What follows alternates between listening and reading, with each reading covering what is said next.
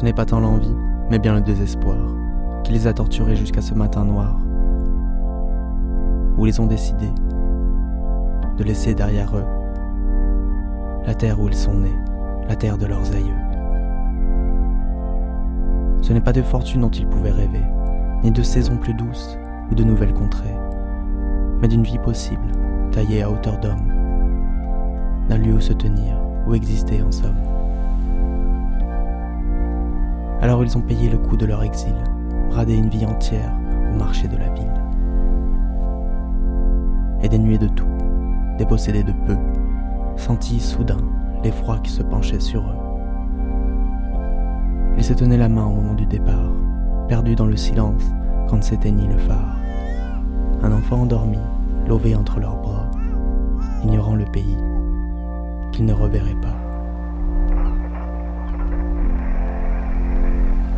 Amarres larguées ont déchiré le ciel, au son d'une sirène vibrant comme un appel, avant que le navire n'enfonce dans le soir son étrave rouillée et celle de leur mémoire. Combien de jours ainsi ballottés par les flots, sous un soleil de plomb qui fissurait les peaux, ont-ils dérivé en conjurant le sort d'épargner leur enfant et d'éloigner la mort?